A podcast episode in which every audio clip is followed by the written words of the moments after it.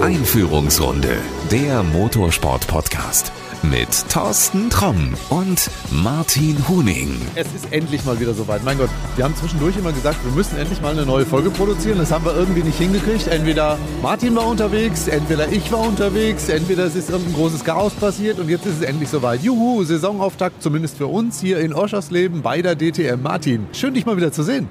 Ja, hallo Thorsten, ich freue mich auch. Ähm, ich weiß jetzt auch nicht, woran es genau gelegen hat. Klar, ich war die letzten Wochen auch immer irgendwie unterwegs.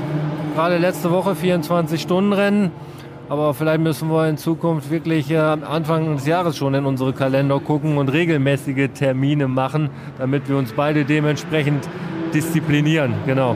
Genau, das machen wir so. Wir werden dann dem, demnächst diverse Termine blocken und dann kommst du auch nicht mehr raus und kannst nicht sagen, ah, da ist gerade das 24-Stunden-Rennen, da muss ich hin, sondern dann bleibst du genau wie ich zu Hause und guckst dir an. Du warst beim 24-Stunden-Rennen live vor Ort. Ich habe es mir vom Fernsehen aus angeguckt und muss sagen, also mein Eindruck ist, so voll war es selten. Wie war es denn so live? Ja, kann ich live nur bestätigen. Ähm, der Samstag natürlich, Wetter war top diesmal, was ja in der Eifel nicht unbedingt eine Selbstverständlichkeit ist. Da kann dann ja innerhalb von äh, drei Stunden schon, äh, können dann ja vier Jahreszeiten begegnen, wenn man Glück oder Pech hat, wie auch immer. Aber es war wirklich super, gerade Vorstart, Startaufstellung. Ich habe mir das von der Tribüne aus angesehen, brechend voll, äh, so viele Fans. Ähm, die offiziellen Zahlen, die nachher kommuniziert worden sind, waren irgendwo bei ja, 325.000. Ähm, ich muss sagen, ich glaube, die habe ich tatsächlich gesehen. Also wirklich. wirklich jeden, jeden, persönlich im Fahrerlager. Nein, war, war toll. Also wirklich äh, super besucht. Ähm, die Stimmung war äh, bombig. Ähm, wir sind am Donnerstag auch einmal um die Rennstrecke rum.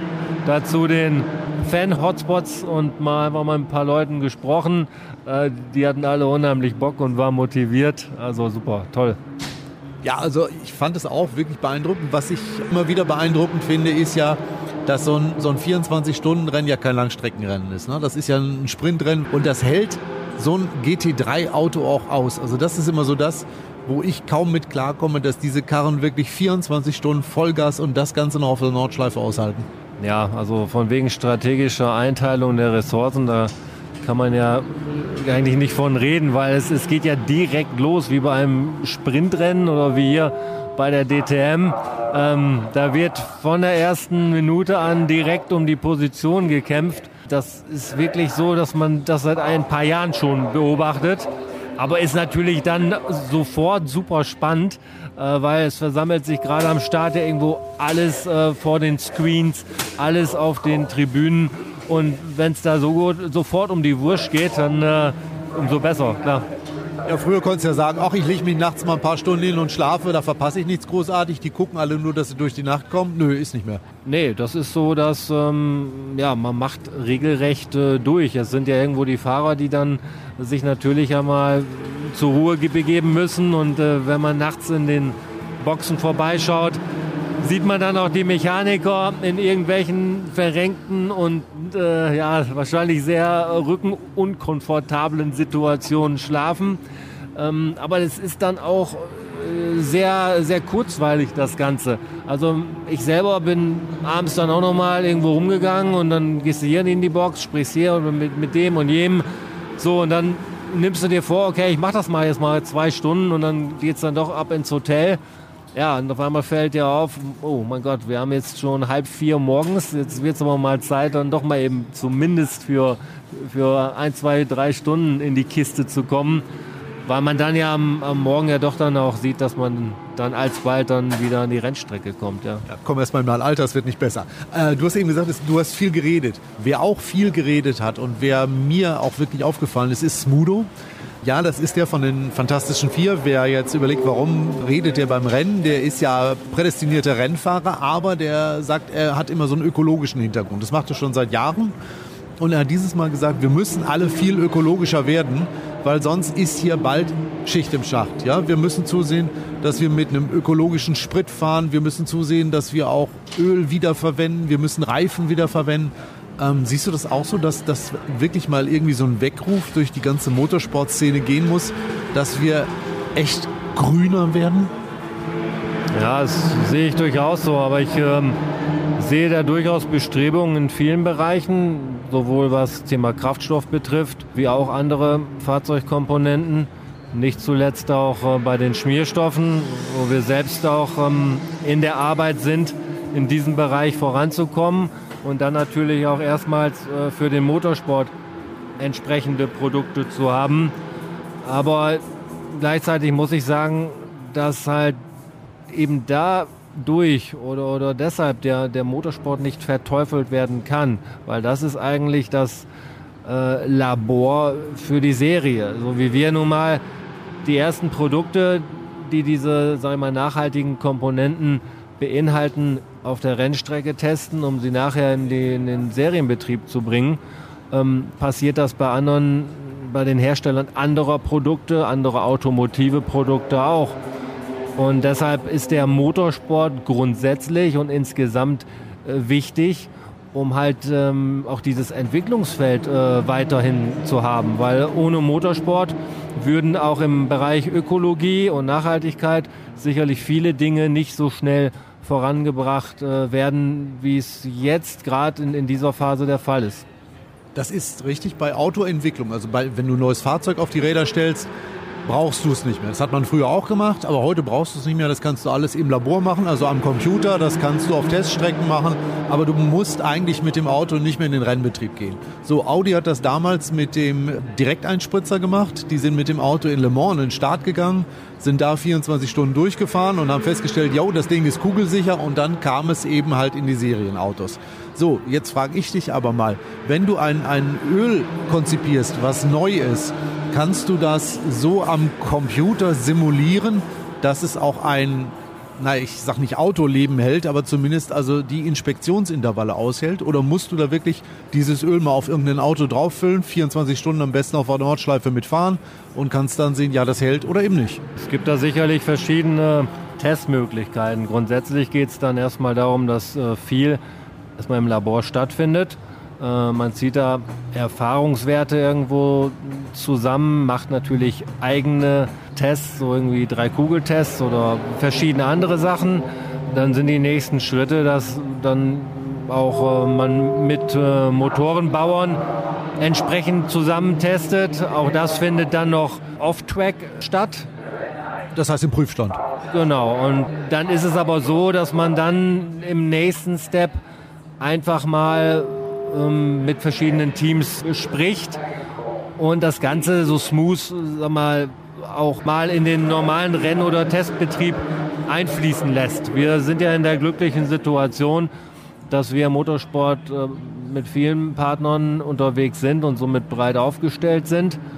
Und ähm, auch an diesem Wochenende bin ich in einigen Bereichen, die, die hier jetzt auf der Strecke stattfinden, auch mit den Teams im Gespräch und werde wieder auch einige Proben mit nach Hause nehmen. Also das heißt wirklich, dass Motorsport immer noch ein Labor ist, gerade jetzt in dieser Wandlung, wo wir grüner werden, wo wir ökologischer werden, wo es heißt, wir brauchen zum Beispiel E-Fuels, wir brauchen synthetische Öle, wir brauchen umweltverträglichere Öle oder recycelte Öle als Beispiel. Wir brauchen andere Karosserieteile. Das kannst du hier im Motorsport halt nur testen. Das kannst du im Prüfstand schwer machen. Genau, und das ist auch einer der Gründe, warum wir uns dementsprechend im Motorsport engagieren. Wir verkaufen Produkte, die, die, die nun Automotive sind. Es sind äh, Öle, es sind Betriebsstoffe. Neben dem Werbeeffekt, dass natürlich unsere Partner auf natürliche Art und Weise unser Markenlogo auf den Fahrzeugen, Teambekleidung, Fahreroveralls auch immer präsentieren, wird natürlich entwickelt. Und das ist ein ganz wichtiger Faktor für uns. Sonst würden wir uns sicherlich wenn wir aus einem anderen Bereich oder aus einer anderen Branche kommen würden, das in diesem Umfang auch äh, gar nicht praktizieren. Ich kann eine Geschichte erzählen. Darf ich die erzählen? Äh, du kennst ja mein Lieblingsprodukt wahrscheinlich. Martin kennt es auch, der grinst schon, genau. Es handelt sich natürlich um den Aktivschaum. Ich habe mitgekriegt in der Entwicklung, als dieser Schaum noch nicht im Geschäft war, dass es verschiedene Tests von Teams gegeben hat und dass der eine oder andere Tester auch mal gesagt hat, oh, wenn du das Zeug aber auf heißen Lack sprühst, dann wird das irgendwie so klümpchenartig, da müsst ihr noch mal was dran machen und so habt ihr es genutzt. Ja, und ich glaube nicht, dass du mittlerweile noch Klümpchen hast, oder? Nein, nein, also ich habe es überall getestet. Deine Kaffeemaschine mittlerweile. Äh, die Kaffeemaschine findet das ganz toll. Auch meine Küche habe ich damit sauber gemacht. Und ich habe als letztes meinen Keller geschrubbt. Ich habe, kann ich erzählen, ich habe Regale gehabt, die sind, sagen wir mal, etwas zugestaubt gewesen. Die habe ich mit normalen Spüli nicht sauber gekriegt. Dann habe ich gedacht, gut, wofür gibt es den guten Schaum? Martin sagt immer, mit dem geht alles. Jawohl, und das hat geklappt. Und meine Regale sehen aus wie neu. Und mein Rad mache ich übrigens auch immer noch damit sauber. Ich bin echt froh, dass du so mutig bist. Du bist im Grunde das beste Testobjekt unserer Produkte, muss ich sagen. Ja. Ist aber genau der Punkt.